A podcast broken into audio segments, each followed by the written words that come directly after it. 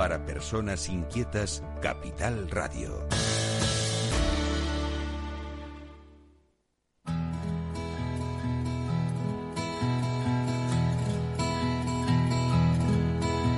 Comienza la caja de Pandora.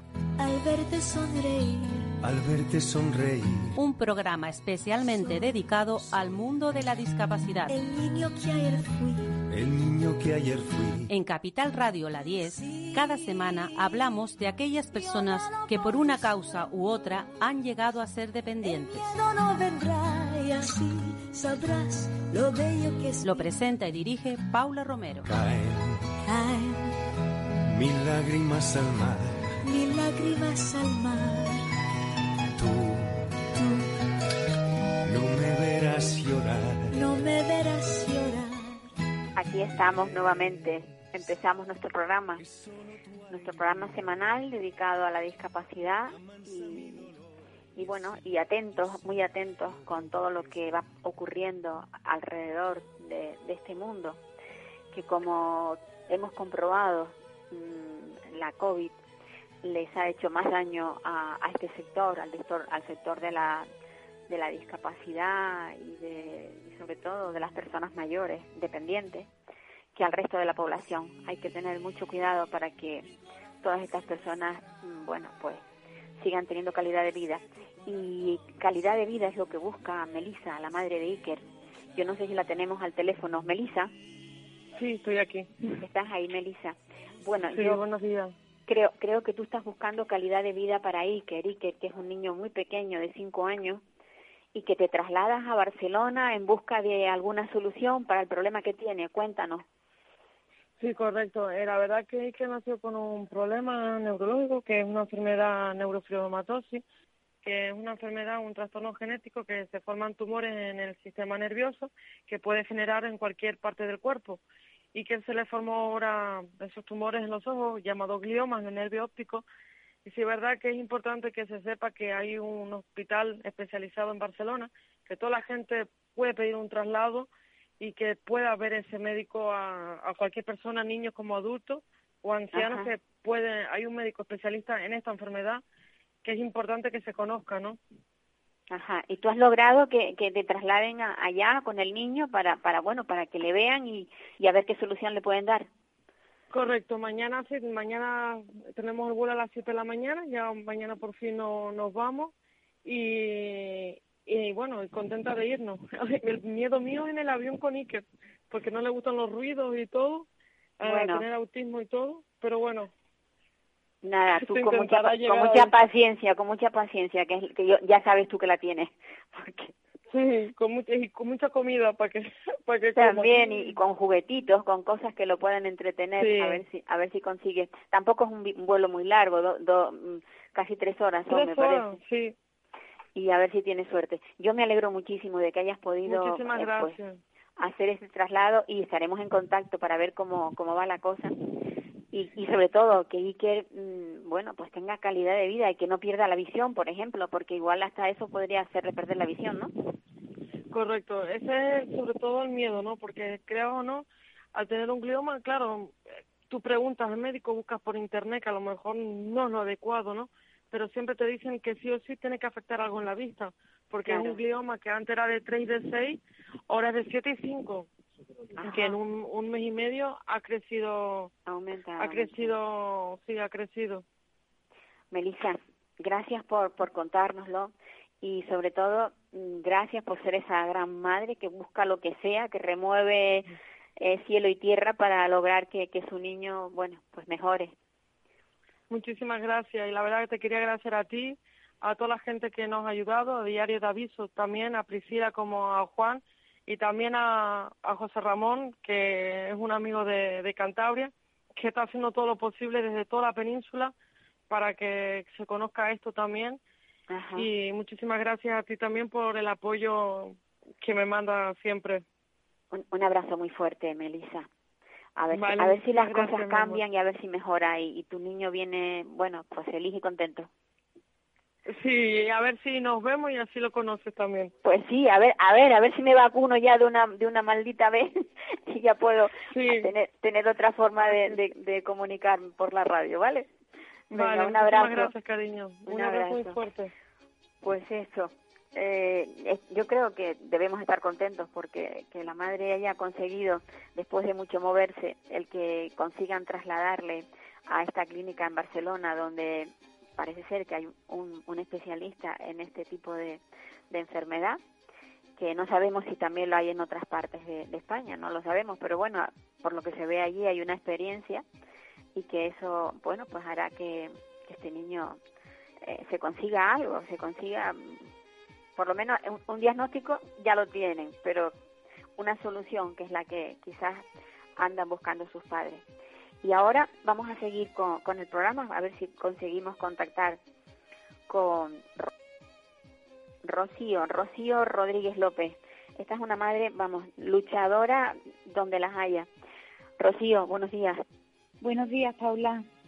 Buenos días y, y, que sean buenos siempre para ti. Ay, ojalá, deseando Porque ya está bien, ya está bien de lucha, ¿no? ¿Cómo está Valeria? ¿Cómo está Valeria? Pues Valeria eh, últimamente está estupendamente, Paula. La verdad que ya vamos consiguiendo a poquito a poquito que, que vaya avanzando más, que las secuelas se queden detrás, que eh, vuelva, como te decía la última vez, a sonreír cada día más y la verdad que últimamente estamos muy, muy contentos y súper feliz en su colegio nuevo, súper feliz. Claro, eso es lo importante. Yo, yo siempre he pensado que cuando esto mm, se resuelva habrá un antes y un después, porque, eh, vamos, para que quienes no conozcan el caso de Valeria, quiero que lo cuentes un poco para, para que se sepa. Sí, pues bueno, el caso de Valeria ahora ya va a ser dos años. Eh, Valeria eh, es una niña que con siete añitos, bueno, tiene autismo y trastorno específico del lenguaje entonces cambia drásticamente pues su forma de ser, su, su salud, su, su carácter, su conducta, cambia todo, de buenas a primeras. Entonces ocurría normalmente pues cuando, vamos, normalmente no, siempre pues cuando iba al colegio. Eh, estábamos muy preocupados por el cambio que estaba teniendo y sobre todo también que no iba avanzando y, y ella eh, estaba en un aula específica de un colegio ordinario. Entonces, pues como mi hija en ese momento no me podía contar lo que le estaba pasando y yo veía que era algo relacionado exclusivamente con el colegio, pues decidí meterle una grabadora en, la mochila. Y bueno, ya pues sabemos lo que escuché, ¿no? Si el infierno existiese sería ese aula sin duda. Eh, desde entonces, bueno, pues denunciamos administrativamente y, y por lo penal eh, eh, Valeria era vejada por tres de sus profesoras, por la AL, la monitora y la tutora, vejada presuntamente, voy a decir porque todavía no sabemos qué va a pasar, vejada y, maltratada. Y bueno, seguimos luchando porque llevamos dos años de un auténtico calvario ya por parte de lo que ocurrió y aparte por, por parte del sistema, tanto por la parte judicial como por la parte de la Consejería de Educación de aquí de Sevilla. Claro. El, problema de todo esto es que cuando tenemos un, un, crío, bueno, un crío o sencillamente una persona adulta que no que no tiene lenguaje, que no puede mm. explicar lo que le está pasando y que no hay nadie que lo pueda, o sea, lo, ideal sería que hubiera alguien que, que, pudiera corroborar lo que realmente pasa en ese lugar. Pero lo malo de todo esto es que el corporativismo, pues, es mayor que, que la decencia en muchas ocasiones. Claro, nosotros también denunciamos a la directora, en ese momento ya no es directora, pero en ese momento sí era la directora, precisamente por lo que me estás contando. Nosotros antes de tomar esa decisión, como es lógico, fuimos varias veces a hablar a, allí al colegio y nunca pasaba nada, eh, pues sería algo de entre niños, sería en casa, sería mm, y no, no era y, y bueno, eh, como responsable del centro no sé, siempre te, creo que te lo he comentado en alguna ocasión, yo no sé si a mí me da más miedo que lo supiera y lo encubriese o que sinceramente no se enterase de lo que estaba pasando en ese aula. Pues Como responsable de un centro, creo que tú tienes que, estar al corriente de todo lo que está pasando y, bueno, después de escuchar los audios, yo no me creo que nadie en ese colegio haya escuchado esos gritos y esas amenazas y todo eso. Eso lo sabía muchos profesores, por no decirte la, mayor, la gran mayoría, pero como tú dices, existe un gran corporativismo y aquí pues esto es como un pez que se muerde en la cola. Eh, los padres temen al AMPA, el AMPA teme a la Junta, a la directiva, la directiva teme a delegación y delegación teme a consejería y aquí es un a ver quién puede más y a ver quién esconde más. Y eso es lo que yo he vivido durante dos años y no me vamos no me da miedo de, contarlo porque es la realidad. Lo que pasa es que no eres tú es tu niña. O sea es, que cuando cuando pensamos en Valdía yo yo no solamente pienso en, en Valeria pienso en la cantidad de niños que no que espero que no sean demasiados pero con que haya tres o cuatro es suficiente como para que esto eh, se le ponga coto, porque es que no no puede ser así. Y, y, estamos hablando de niños, o sea, estamos hablando de niños en, en colegio, que luego van a sus casas, pero yo sé de, de, de lugares, pero el problema es el, el de siempre, no hay pruebas, no hay nadie que pueda asegurar que esto está ocurriendo. Claro. Entonces ahí es, ahí está lo más grave yo, claro, el caso de, de, Valeria ha llegado bastante lejos porque tengo todas las pruebas del mundo. Más claro, es, o sea, las cinco horas de grabaciones infernales son todas las pruebas reales que hay. Entonces, eso no puede nadie decir que, que no ha ocurrido, ni ellas mismas. De hecho, han ratificado que, que son ellas.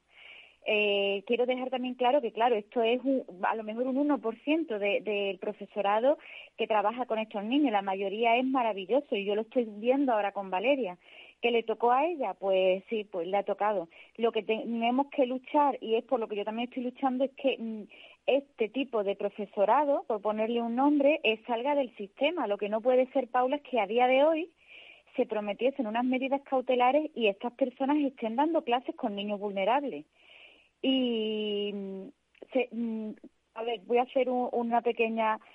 He luchado mucho porque no sea así, pero también te tengo que decir que estoy también muy cansada de ser yo la que luche y que estos padres, incluso sabiendo y que estas AMPAs y estas directivas, sabiendo que estas personas están en sus colegios, no hagan nada. Entonces ya yo creo que ya toca un poco moverse a estos padres, ¿no? Que, que yo ya eh, tengo que pensar en mi hija y que llevo dos años luchando tanto por Valeria como por estos niños, pero yo ya creo que les toca un poquito moverse a ellos. Sin lugar a dudas. Yo no sé si es que se vuelven incrédulos o que tienen que vivirlo en primera persona para, para dar crédito a lo que ha pasado, pero yo, yo sí te creo, vamos, lo tengo clarísimo. Yo, yo espero por el bien de esos niños que no llegue que no llegue la hora de que lo tengan que vivir en primera persona, porque no saben las secuelas que vienen detrás. Esto no es solamente hablar mal a, un niño, esto no se trata de eso, esto no es me enfado contigo y te pego un grito, eso no eh, se trata de mucho más, se trata de, de traumatizar a un niño y un niño que no comprende el mundo de la forma que lo comprendemos nosotros. Entonces, esto lleva muchos años de trabajo y muchos años de, de terapia eh, lo que nosotros estamos trabajando con, Valeria para que pueda salir de esa de, de esos episodios que vivió. Eh, nos queda mucho por delante. Esto no es cuando yo te digo está mejor y tal, pero está mejor, pero mi hija eh, le, queda muchísimo para superar todo lo que ha tenido que vivir.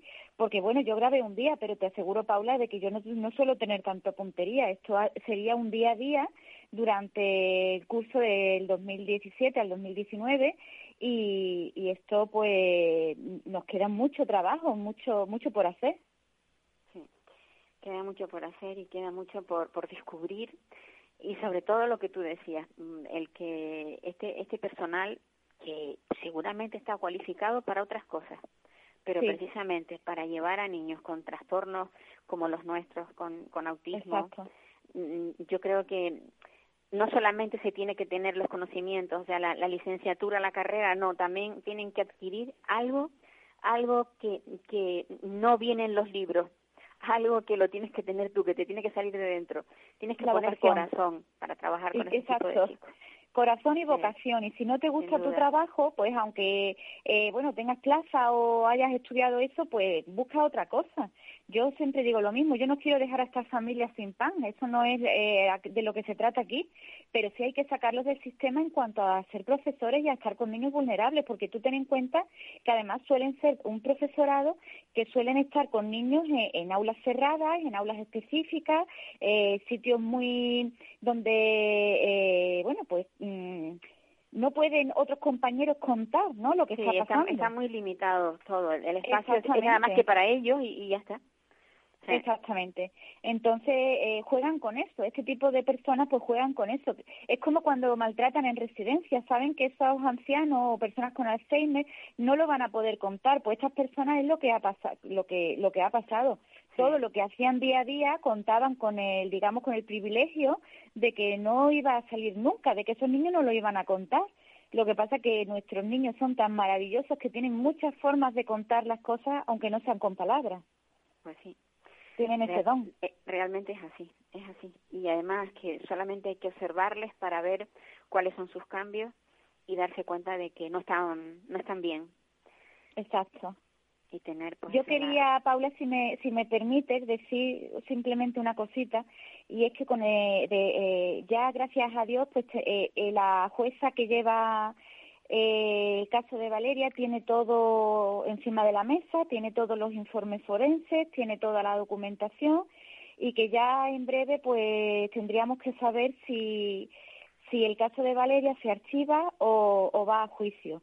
Pedir desde aquí, por favor, máximo apoyo para que vaya a juicio, que sea el primer caso, porque los demás están archivados, de un niño con discapacidad que pueda eh, tener un juicio justo y que, bueno, que las, las pruebas sobran, pero que hay que luchar por, por eso. Simplemente lo que lo único que nosotros pedimos como padres es eh, que no tengan contacto con menores. Es lo único que pedimos tanto aquí como si vamos a juicio pero que e, ese apoyo que, que siempre me llega, pero pedir ahora que sí lo necesitamos de verdad aún más para que podamos tener justicia y que Valeria puede pueda tener ese juicio justo. Pues sí. A ver si nos aunamos esfuerzos y, y podemos apoyar lo, lo, suficiente como para que esto salga adelante, y pero salga adelante bien. Sí, porque detrás de Valeria a mí me encantaría pensar que no va a venir ningún niño más, pero lo dudo. Entonces, como lo dudo, eh, creo que ahora mismo todos los papás con niños con discapacidad nos tendríamos que unir para que no vuelva a pasar a ningún niño más. No se trata de un juicio por Valeria, es de Valeria, pero se trata de un juicio por todos los niños, por todos los casos que se han archivado y que se tendrían que reabrir y casos que pueden venir detrás y que entiendo que los papás, al ver el sufrimiento que llevamos la familia, tengan miedo a, a denunciar y a pasar por esto, pero es que nuestros niños lo merecen. Y un maltrato y un y una vejación y eh, eh, no se puede quedar eh, encima de una mesa como papel. Esto tiene que llegar a algún sitio. Sin lugar a dudas un abrazo fuerte Rocío un abrazo que te llegue ahí que estás en Sevilla sí desde aquí desde Canarias muchísimas gracias de nuevo por darnos voz y otro abrazo muy grande para ti sigue siendo como eres no cambies. Gracias. No, nunca. Hasta luego. Un besito para, para Valeria. Pues otra madre, otra madre luchadora, cada una en su en su en su campo. Melissa por por una enfermedad, Rocío por malos tratos que recibió su cría. Y este es el mundo de la discapacidad, no es otro. Y y estas personas con discapacidad, en este caso son niños, pero cuando llegan adultos también necesitan apoyo necesitan apoyo. Y ahora vamos a hablar con, con alguien que entiende mucho del apoyo que es, que es necesario en el mundo de la discapacidad cuando seas adulto. A ver si conseguimos hablar con Paula Flores.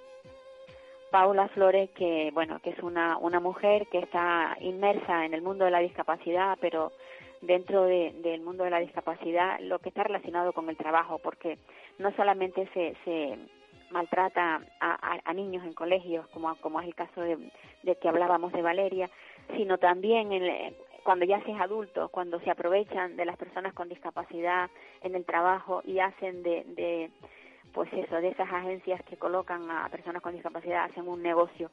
Eh, buenos días, Paula. Buenos días, Paula, ¿qué tal? Pues muy bien, toca ya. Aquí, aquí, venimos a hablar del empleo, ¿no? Sí, sí, hablando, estamos, vamos a hablar del empleo, pero también me gustaría, porque mm, hay una cosa que me, que me ha sorprendido, eh, mm, que, bueno, mm, acerca de, de, la visión que tenéis de lo que ha salido en CERMI, y, cuando la ley transforma los derechos en favores, ¿qué es lo que pasa? Un poco complicado. te comento, Paula. Eh, nos ha chocado, mm, sinceramente nos ha chocado un montón las propuestas que ha hecho el CERN. Porque, eh, digamos, eh, los centros especiales de empleo tienen una definición. Sí. Y el CERMI lo que trata es darle un significado diferente, como, como digamos, diciendo que se puede interpretar de muchas formas lo que es la segregación o la protección.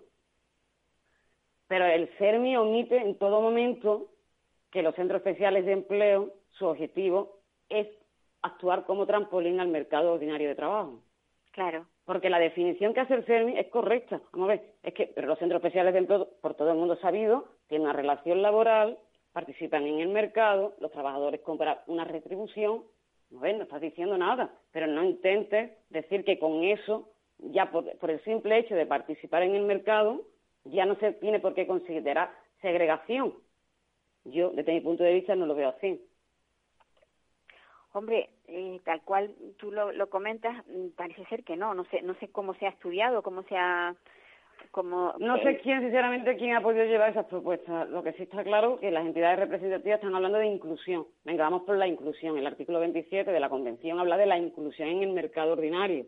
Entonces, digamos, las propuestas que CERMI ha planteado está motivando que la única, la única salida de las personas con discapacidad es a través de entidades sociales, pero Ojo al dato, entidades sociales se está refiriendo, por lo que tú lees en las propuestas, solamente a centros especiales de empleo, porque como bien sabemos, entidades sociales también son las ONG. Sí, también. Pero si lees el, todas las propuestas están más enfocadas a los centros especiales de empleo. En fin, es un poquillo, eso te digo, y a mí me ha chocado, a mí y a muchas personas. Ajá, que digo yo, que estos centros especiales de empleo que, que tienen pues muchos detractores. O sea, hay mucha gente que opina que estos centros especiales de empleo no están haciendo la función real que deberían de hacer, que cobran una, un dinero por parte de, del gobierno eh, o de los gobiernos, sí, mira, Paula, cada, comunidad, cada comunidad autónoma, ¿no? Y luego mm, las personas no son empleadas o, o incluso son mm, eh, explotadas. Eh, ¿Qué hay de todo esto? Mira, te comento aquí, para poder hablar correctamente de todo esto, ¿vale? Primero hay que irnos a la LIM, que fue la primera ley de discapacidad que se creó en el año 82, ¿vale? Sí. Esa ley fue una ley ambiciosa, ¿vale? Y esa ley recogió que las empresas a partir de 50 trabajadores tenían que reservar un cupo del 2% para contratar a personas con discapacidad, ¿vale? Luego, posteriormente de esa ley, se crearon, se creó el Real Decreto de los Centros Especiales de Empleo, ¿vale? Que se creó, los Centros Especiales de Empleo se crearon con vista sobre todo para los gravemente afectados que, tenían más dificultades en lo que era acceder al mercado ordinario y luego también por la baja formación que también tenía el colectivo. Entonces se crearon estos centros para que aterrizaran ahí, aprendieran una actividad, una profesión y de ahí darle, darle el camino, indicarle el camino para el mercado ordinario. Pero ¿qué ocurrió? Como la LISMI, como te, he comentado, es, es tan ambiciosa que llegó un iluminado, que no sé qué iluminado sería, que vio la, la LINMI la cogió por un lado, vio cómo estaban funcionando los centros especiales de empleo y estaban viendo que las personas con discapacidad no tenían nada que envidiar a una persona sin discapacidad a la hora de realizar su trabajo. Entonces empezaron las rebajas, las rebajas de la LINMI. ¿Cuáles fueron las rebajas de la LINMI? El famoso Real Decreto 364-2005, medidas alternativas para eximir del cumplimiento del 2%. ¿Vale? Ese Real Decreto fue introducido por las entidades del sector Dentro de estas medidas alternativas se recoge que si una empresa no quiere contratar a una persona con discapacidad puede hacer un contrato mercantil con un centro especial de empleo. Ajá, y a través de él contratar al, al, personal. Exactamente. ¿Vale? Pero la cosa no queda ahí. ¿Qué ocurre? Que llega el 2008 y llega la crisis. Llega la crisis. ¿Vale? Las empresas caen. Pero las empresas ya como tienen varios contratos mercantiles con centros especiales de empleo están viendo que el colectivo no tiene nada que envidiarle a, una persona con, sin discapacidad. y luego las ayudas que reciben los centros especiales de empleo, el trabajo te sale tirado. Date cuenta que te dan el 50% del salario mínimo interprofesional. Luego no pagas cuota patronal, que te está costando la mano de obra. Entonces, ¿qué ocurre? Las empresas empiezan a crear sus centros especiales de empleo. Entonces, ahora nos encontramos con dos tipos de centros especiales de empleo, porque en el, no sé si fue en el 2014 o 2015, cuando ya las entidades del sector se dan cuenta de que las empresas mercantiles le están comiendo el terreno, es cuando meten, digamos, modifican para que se diferencie centros especiales de empleo de iniciativa social y mercantiles. Los de iniciativa social son los que están participados por ONG. Ajá. Y, los, y los empresariales por una empresa normal. Y, ambos, y ambos se benefician, ambos se benefician de ayudas, evidentemente. Exactamente, son iguales, lo único que hace la diferenciación de iniciativa social porque depende de una, de una ONG y el otro pues es puramente mercantil, empresarial. Claro, claro. Pero luego las ayudas y demás son exactamente las mismas. ¿Vale? Entonces luego llega la ley, no sé si conoces la ley 9 barra 2017 del sector no, no, público. No, reconozco que no, no la conozco. Bueno, pues la ley 9 barra 2017 del sector público son los contratos que el sector público, a través de licitaciones, concede a, a las empresas. Entonces, pues las entidades del sector, pues, meten ahí una cláusula que se reserve contratos a centros especiales de empleo, pero que sean de iniciativa social. Están excluyendo a los otros, porque ellos consideran que los de iniciativa social, los beneficios se reinvierten en la ONG. Claro. Y sin embargo, en la empresarial, el beneficio pues, va a los accionistas. Pero digamos, el funcionamiento de los centros especiales de empleo son iguales. Pero lo que yo pregunto, ¿vale? Vamos a ver, si la intención es la inclusión, ¿no hubiera sido más ético que en esa ley que te, que te acabo de, de, de, comentar, la 9 barra 2017, en lugar de decir contratos reservados a centros especiales de empleo, se hubiera puesto una cuota de reserva de puestos de trabajo de un 10% a las empresas que concursen? ¿Que concursen? Creo que hubiera sido más ético, ¿no? Yo, yo ahora me pregunto una cosa, bueno, y seguro que, que todos los que están escuchándonos nos, se lo preguntarán.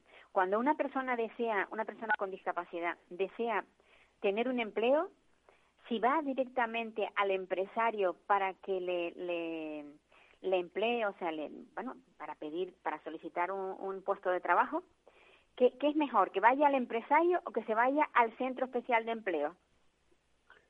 ¿Tiene esas ver, dos opciones o, o solamente hay una vía para llegar al empleo? Ahora mismo la alternativa, la salida para las personas con discapacidad son los centros especiales de empleo, lamentablemente. Lo que, me, lo que acabas de comentar es una pregunta muy buena, ¿vale? Para que una persona, eh, para que una empresa pueda contratar a una persona con discapacidad, tiene que solicitarla al SAE y tiene que salir. Y si no sale, pues te tienes que O sea, que la la vía, haya la vía siempre es el centro especial de empleo. ¿Perdón? Que la vía, la vía de contratación siempre es el centro especial de empleo. No es la vía, sino que se está estableciendo como la única alternativa, Paula. Ya, ¿Vale? Darte cuenta que ahora mismo casi todas, desde el 2008, muchas empresas ordinarias tienen sus propios centros especiales de empleo creados. claro. Por eso es la, digamos, ahora mismo hay una guerra viva entre los centros de iniciativa social y los centros especiales empresariales, ¿vale? De hecho, el convenio colectivo que ha expirado este año, que se, nego- se tiene que negociar este año un nuevo convenio, el anterior, que es el 15, contemplaba una tabla salarial diferente dependiendo si trabaja en el Centro Especial de Empleo de Iniciativa Social o empresarial, realizando el mismo trabajo. claro, No sé claro. cómo te lo, cómo te lo comes. Sí, sí, sí, sí, no, no tiene, no tiene mucho. Yo he llegado a una conclusión, ¿eh? El, el tener personas con discapacidad en cualquier empresa es un negocio. Vamos eh, totalmente, Paula, vamos a ver, yo, yo pregunto, te lanzo una pregunta, ¿vale? ¿Tú crees que si las personas con discapacidad no fueran productivas y rentables, ¿tú crees que existirían tantos centros especiales de empleo que de hecho son multiservicios? eh? No estamos hablando de centros especiales de empleo que tienen una o dos actividades, no, multiservicios. Ahora mismo que en, en Andalucía, tú eres, de, tú eres es de Sevilla. En Andalucía, ¿cuántos centros especiales de empleo hay? ¿Tienes Pues tú no el lo sé, la verdad que no he hecho el cálculo, pero hay bastante. Hay muchos, ¿no? Sí. Es que abundan, es que abundan por todos lados porque, te estoy diciendo, de verdad, es que con las subvenciones que recibe, eso te digo, hace rentable un negocio. Claro. Se, se dan los casos de cuando se cuando se hace una asociación, eh, eh, o sea, principalmente se emplea, se hace la asociación, bueno, para aglutinar a, a, todas las personas que hay con discapacidad por el por la zona o lo que sea. Y eso al final termina teniendo también un centro especial de empleo. ¿Tú crees que derivan, las asociaciones derivan en centros especiales de empleo? Todas no. Todas no. Todas no, todas no. hay muchas, hay muchas que sí. Eh, Digo que hay muchas que sí derivan en eso. Sobre todo son las grandes, ¿vale? Normalmente Una, una, asociación pequeña es muy raro que tenga un centro especial de empleo. Y si lo tiene, vamos, de hecho, estamos, aquí estamos hablando en términos generales, ¿eh? Hay centros especiales de empleo que sí hacen una, una gran labor y siguen las pautas correctamente. ¿vale? No todo no va, verás, ni todo es muy malo, muy malo, ni todo es bueno, bueno, ¿sabes? Ah, ya, por supuesto. Porque sí es cierto de que cada vez son más las personas con discapacidad que se están quejando de la precariedad que están sufriendo en estos centros, porque supuestamente son especiales, si son especiales deberían de tener otras otras características, con lo cual se está incumpliendo, digamos, el Real Decreto 1368 1985 que recoge la relación especial. Se está incumpliendo y luego lo que es muy llamativo, solo te digo, también es muy llamativo que los sindicatos en ese aspecto poco se pronuncian. Eso te iba a preguntar ¿qué, papel hacen los sindicatos? Pues no lo sé, yo ahora mismo, la verdad que el papel que están, que están haciendo, porque eh, eh, te explico, el convenio colectivo de los centros especiales de empleo engloba los centros asistenciales, los centros ocupacionales, las residencias, las ONG, ¿vale? Y aparte los centros especiales de empleo. Entonces, los sindicatos están más en la, en la defensa de las otras entidades que te he pronunciado que concretamente de los centros especiales de empleo. Porque en los, en los demás centros hay más personas sin discapacidad que con discapacidad. Claro. ¿Vale? Porque también es llamativo, y ya creo que todo el mundo también lo, lo ve, porque esas cosas se ven, una ONG que representa un colectivo y brilla la ausencia de trabajadores con discapacidad en la misma. Paula. Eh, eso, eso sí que llama la atención, ¿eh? Llama mucho y cada vez más. Mm. Y cada vez más. ¿Vale? El movimiento, ya te digo, a partir de la crisis del 2008, vamos a ver, antes ya iba un poquillo, digamos, cojeando, pero bueno, entre, entre comillas, pues iba, iba bien, eso te digo, ¿no? Pero con la crisis ahí hubo una deriva, eso te digo, y cada vez más pronunciado. Luego yo soy de la opinión que entre la economía social y la económica hay una línea muy delgada. A día de hoy es transparente. Nos guste o no nos guste. Luego, estos, los centros especiales de empleo supuestamente tienen que tener un control por las administraciones públicas. Yo no veo ese control. Yo ese control no lo veo. Y luego, al, a las personas con discapacidad le están cerrando las puertas en el mercado ordinario. Porque la ley barra la ley 9 barra 2016 del sector público no debe, no debe dar, eh, no debe reservar contratos a los centros especiales de empleo, lo que debe es de recoger una cuota de reserva para que se contraten a personas con discapacidad en la empresa ordinaria, que si no nunca salen. La verdad es que tenemos tenemos las cosas muy difíciles. A ver, y luego el Real Decreto, que te he comentado de las medidas alternativas, cuántas campañas, cuántas campañas se hace de las entidades representativas de que las empresas se acojan a esas medidas. Vamos a ver, en toda empresa debe de tener cabida una persona con discapacidad, en todas. No, no, se debe decir, no es que la mía, la mía no puede, ¿cómo que no? La tuya no tiene un administrativo, la tuya no tiene un recepcionista, la tuya no tiene un, un recadero. Claro. A ver, cualquier empresa puede tener un trabajo con una persona con discapacidad. Luego, lo más, lo, más fuerte de todo esto es que los centros especiales de empleo están dejando fuera a los que realmente lo necesitan, que son los grandes afectados. Porque se están convirtiendo en empresas. En el momento que se convierten en empresas, lo que quieren son personas productivas, que produzcan.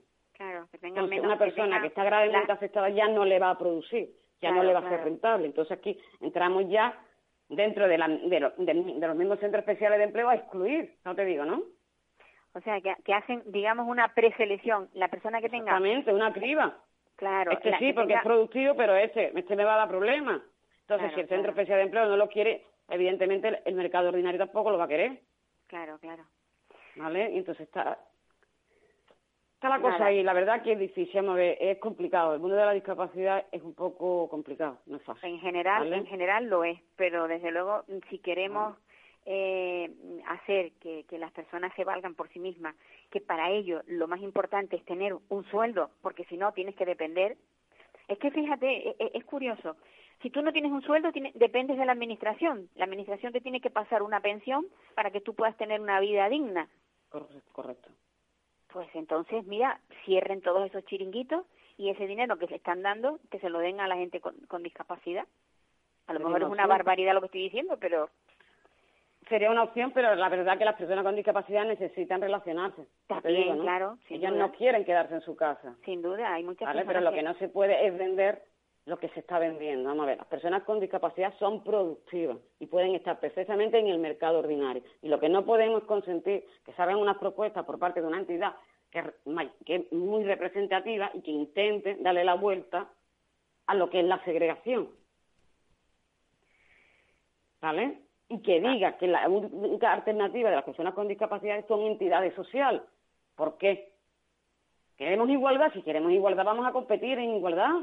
Sí, totalmente. No vamos a segregarnos, es que yo eso le llamo segregación. Es como, verás, yo estoy leyendo un libro recientemente, me viene al caso, eh, del tema de, la época de los judíos, cuando le pusieron las estrellitas. Al principio parecía, no, no tenía importancia, no, no, es para saber quiénes son judíos. Luego ya, por ser judíos, ya tenían que ir para otro lado, para acá, pues, hasta que los llevaron a donde los llevaron. Pues sí, sí, Paula. La, la pues realidad, está pasando lo mismo con la discapacidad. Sí. La, la realidad es, es, muy dura y, y se legisla mucho, se hacen muchos proyectos, todo eh, es muy bonito en el papel y luego cuando se lleva a la práctica eh, como dices tú, hay que vigilar. En primer lugar, cuando se dan dinero, hay que vigilarlo, qué se hace con ellos. Si las entidades reciben pues aportaciones, aportaciones que, que además es de todo, de todos los españoles, que no es el, el, gobierno, o sea, somos todos, todos, aportamos. Incluido las personas con discapacidad, no te digo, ¿no? Claro, claro. ¿Vale? Pues Lo que no se puede permitir son las rebajas, ¿entiendes? En el momento que tú empiezas con rebajas, empiezas a perjudicar a tu colectivo. Paula, que a ver si estas cosas cambian. Necesitamos gente que esté pendiente de todo y que y sobre todo que que sea crítica, porque eh, cuando la crítica es constructiva mm, tienes mucho valor. No es criticar por criticar, sino porque las cosas cambian. Esperemos que sí, Paula, pero nos va a costar, porque hay mucho interés. Aquí en esta, en esta, en este programa eh, lo que buscamos es que las personas con discapacidad tengan los mismos derechos como lo dice la ley, pero que realmente se cumplan, que se cumplan, que sean ciertos. Un abrazo, Paula. ¿Cómo, cómo está, cómo está Sevilla, cómo está Sevilla hoy? Pues la verdad que muy bien, está un día soleado, precioso. Soleado, pues nada, me alegro. Pues disfruta. Tenemos el bicho, pero el bicho lo tenemos en todos lados, Paula. Sí, sí, sí. Cuídate pues mucho. Pues muchas gracias por dar voz a la discapacidad, Paula. Cuida, cuídate mucho. Igualmente. Estamos en contacto. Adiós. Bueno, pues desde Sevilla, hoy hemos estado dos veces en Sevilla, porque hemos estado con Rocío, con Paula. Melissa fue aquí en Canarias y ahora vamos a hablar con otra canaria, vamos a hablar con, con Carmen Rosa Pérez, a ver si logramos contactar con ella.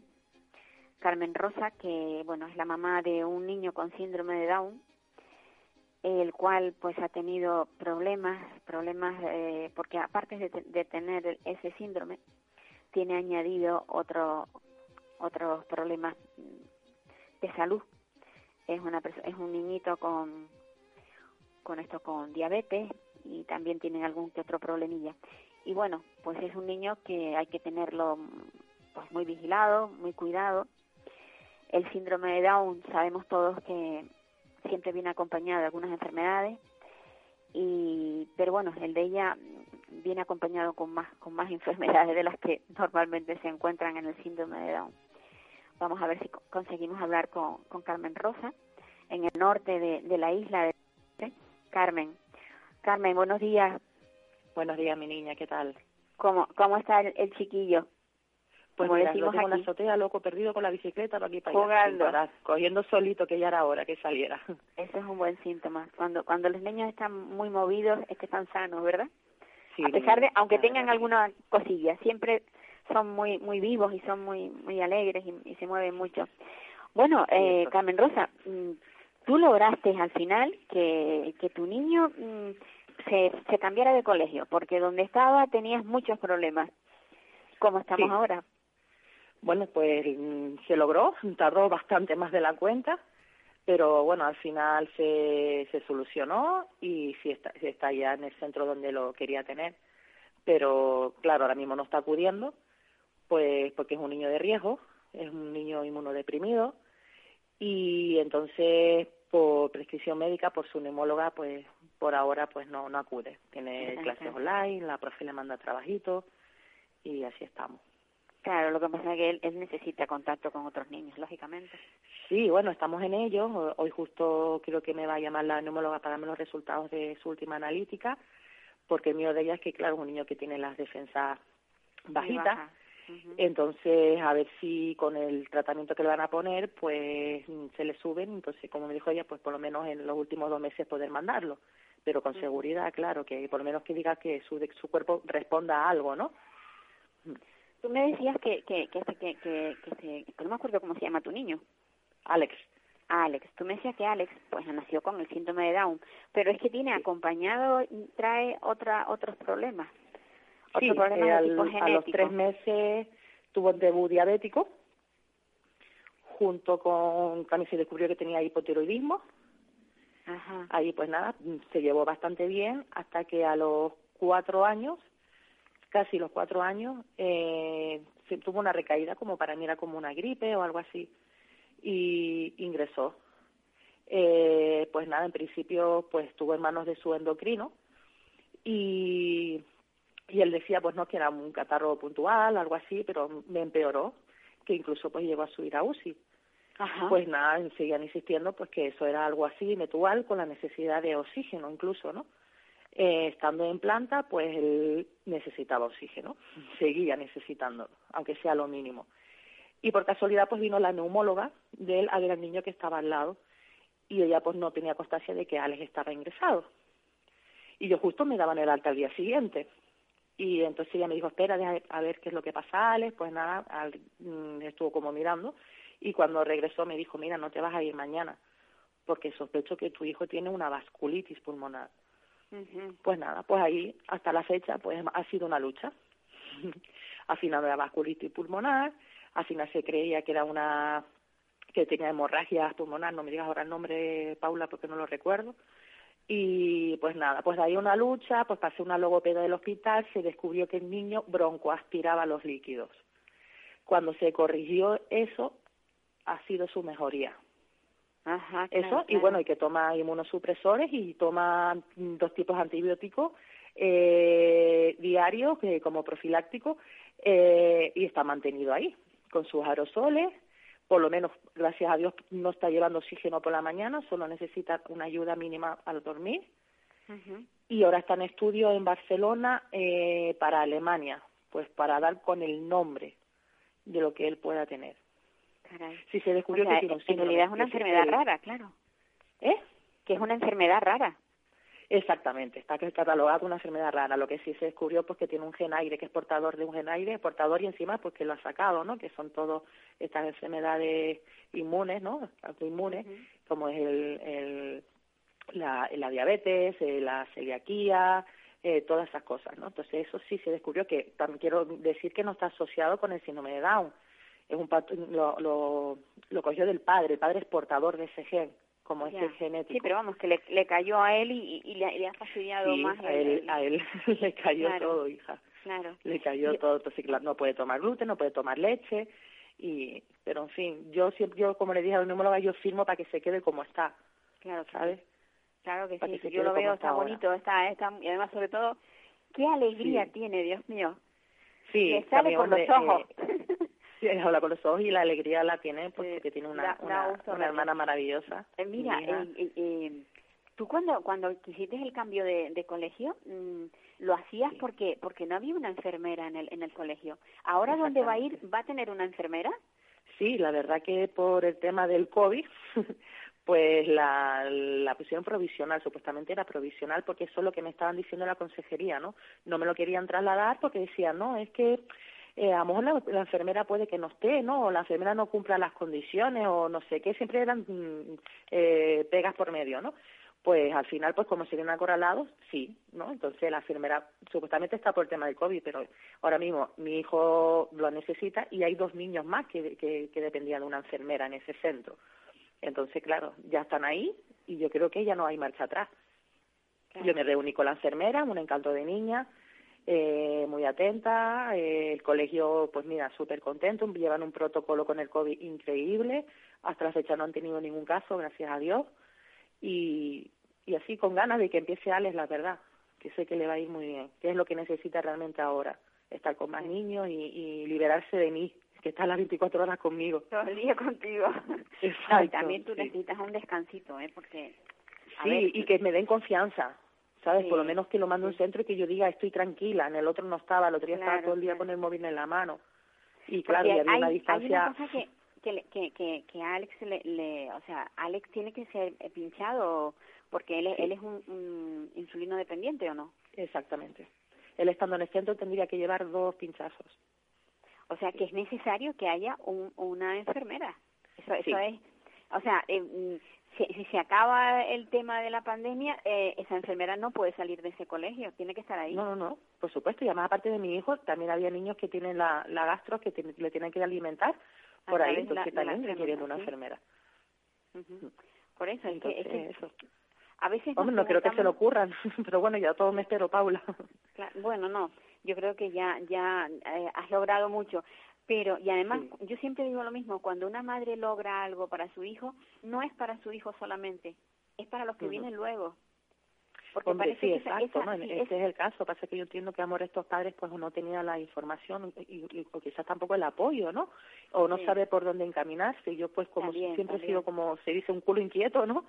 Pues siempre eh, eh, he, he, tocado, ¿no? Amistades, eh, por lo otro, informarme, internet ayuda mucho, pues quieras o no, pues no, no me quedaba, no, no me parecía injusto, ¿no?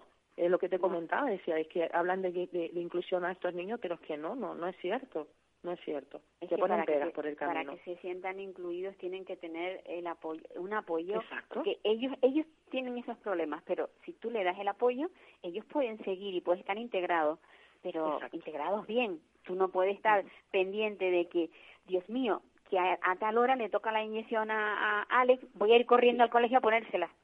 Sí. Tiene que Pero bueno, hasta yo, hasta yo di esa solución y me la negaron, ¿eh? la, la solución de ir a, a pincharle cada X tiempo sí. cuando tenía cuando le tocara sí. la, la medicación. Sí, sí. Que si estabas a una distancia muy larga. Porque pero bueno, ahora lo tienes al lado, en, eh, cerca de tu casa. Pero ¿no? ahora incluso era por el tema del COVID, me decía que no podía entrar por el tema del COVID, para Claro. pensarlo. Todo era, todo era pega de por medio. Bueno, Ahora pues sé que hay una enfermera, yo me cité con ella, hablamos, me dio bastante confianza, una niña preparada, y encima lo apuntó todo en la libreta, todo apuntadito. Lo llevó todo. Lo llevo todo, Claro, con su historial. aparte de pincharle tiene que darle medicación ahí también y, y bien, ¿sabes? Por lo menos me dio confianza y sé que va a estar ahí, incluso va- la profesora, como te comenté, eh, la conozco y sé que va a estar en muy buenas manos, en muy buenas manos, que es lo importante. Siempre nos preguntamos que a los niños no les gustan las inyecciones. ¿Cómo, cómo es eh, Alex cuando tiene que pincharse? Hombre, mm, Paula es diabético de los tres meses, para él es O algo sea, normal. Para él es algo que siempre ha tenido, que no que forma No. parte de su vida. No, incluso lleva un sensor, gracias a Dios también lo logré en el hospital, los endocrinos, lleva un sensor que, que te dice las glucemias a tiempo real cada cinco minutos Ajá. y se lo tengo que poner en los brazos, cada diez días se lo tengo que cambiar. Hombre, al principio te llora, llora porque me imagino que ahí notas un, un, un punzón ahí dentro, ¿no? Con la misma que Claro, lo la llora. Pero bueno, otras veces cuando te ven dice aquí, ¿no? Que, que necesito aquí, también entras huevos, ¿no? Yo pues, pues me, me pongo para que sepa que lo tengo, la hermana colabora mucho y quieras o no, pues eso ayuda bastante. Claro, el que vea que otros también lo pueden hacer y que no pasa nada. Exacto, exacto. Pero Entonces, o no, él está acostumbrado al pinchazo, también ay- ayuda a las agujas, que son muy finitas, y que yo Sí, me hice una sí. experta ya en pinchar, así que ayuda a Es todo. que al, al final, al final, Carmen Rosa, las madres cuando tienen un hijo con estas necesidades terminan siendo de todo.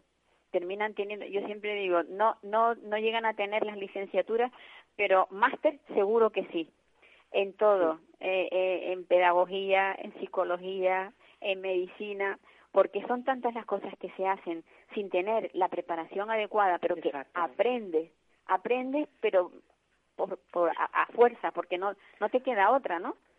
Sí, además está forzada. Con Alex fue igual cuando tuve el debut diabético, yo estuve 15 días eh, pues como para adelante y para atrás, ¿no? ¿Qué hago, no? No me atrevo. Me acuerdo la primera vez que lo pinché en el muslo, ahí en, el ingresado, me dijo la enfermera, mira, no le está pinchando a un toro, ¿no? Y digo, hija, no sé, yo me, veía incapaz, me veía incapaz, ¿no? Y, pero bueno, el amor de madre te sale, fue el primero, te sale, buscas la fuerza y el apoyo, por supuesto, ¿no? El equipo también de Luque siempre estoy súper agradecida, que haya un encanto de niñas que te decían, venga, tú puedes, para adelante, para atrás, ¿no? Y bueno, pues aquí está, lleva ocho años siendo diabético, que es lo que tiene, y, y, ¿qué quieres que te diga, Paula? Que y su, y, su, evolución, su evolución psicológica, ¿qué tal está? Él, él, él te habla, te, bueno, está logrando, él no está yendo al colegio, pero sí lo estoy llevando a terapia, lo estoy llevando a logopeda, lo estoy llevando a terapia ocupacional. Eso sí lo estoy haciendo. Y, está logrando bueno, tiene sus cositas, sí, tiene, ya, dice sus palabras y lo entiende, eso sí lo entiende todo. Tú lo mandas a cualquier cosa y él, te, te entiende perfectamente. También tiene una suerte, que tiene una hermana que le sirve de modelo que se, sí, tiene un loro al lado. En psicología. claro, es que aprender, aprender de una personita de tu tamaño que vive contigo es muchísimo más fácil y los niños, los niños se, se desarrollan psicológicamente mucho mejor cuando, cuando tienen ese ambiente, cuando no solamente están con, con los adultos, o sea, sí, por supuesto. Yo lo que me arrepiento es de, no haberla tenido antes, la verdad, a ella. Pero porque sí, ¿no? La verdad que sí, la ha servido mucho y, y son un equipo. Porque ella es más pequeña. Ella tiene cinco años, se llevan tres años, sí. Ajá. Pues sí. fíjate. No, está, ella está muy bien. Tres años, pero ahora ella dice, él es, él es grande de edad. Pero, yo pero, es mi mano pequeñito. sí. Qué bueno, qué bueno. Carmen Rosa, yo, yo me alegro porque tienes una familia estupenda, que también esto es algo importante, porque muchas veces cuando cae una persona con discapacidad en una familia, la, la familia suele en muchas ocasiones desintegrarse. Tú lo sabes, ¿no? Sí.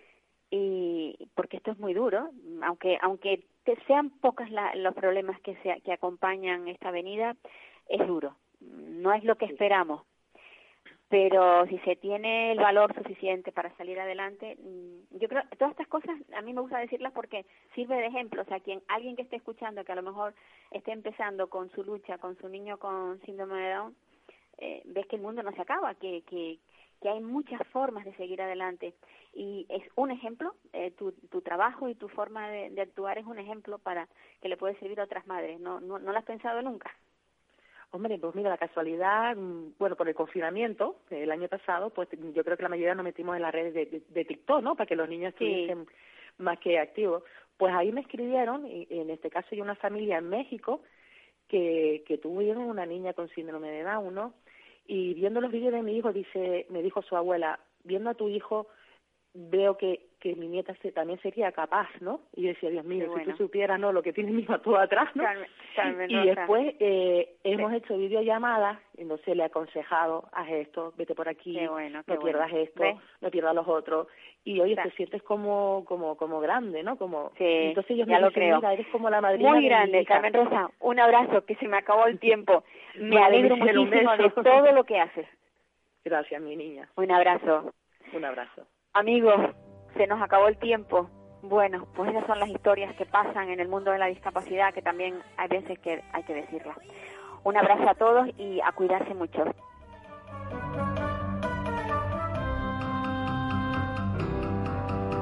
Adiós, me voy, olvídense nadie. Adiós, adiós, a usted, usted y usted.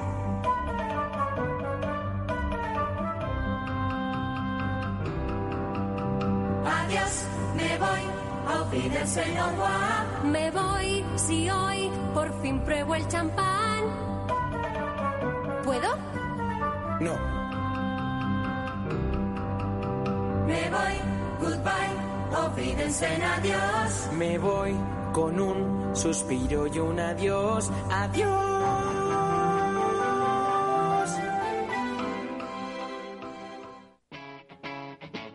Capital Radio.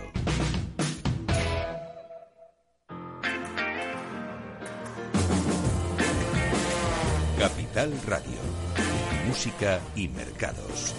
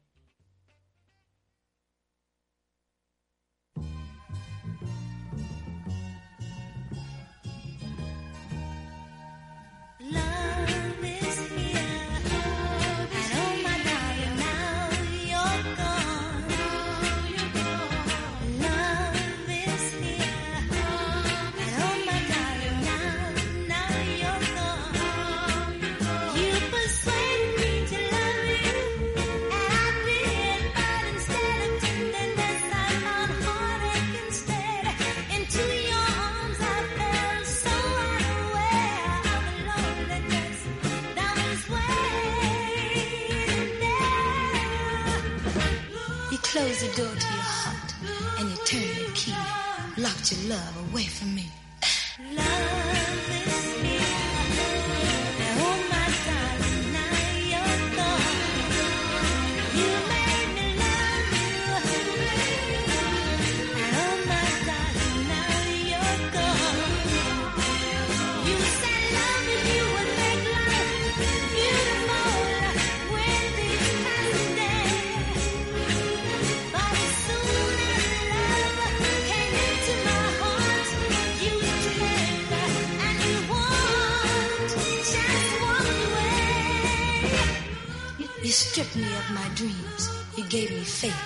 took my hope.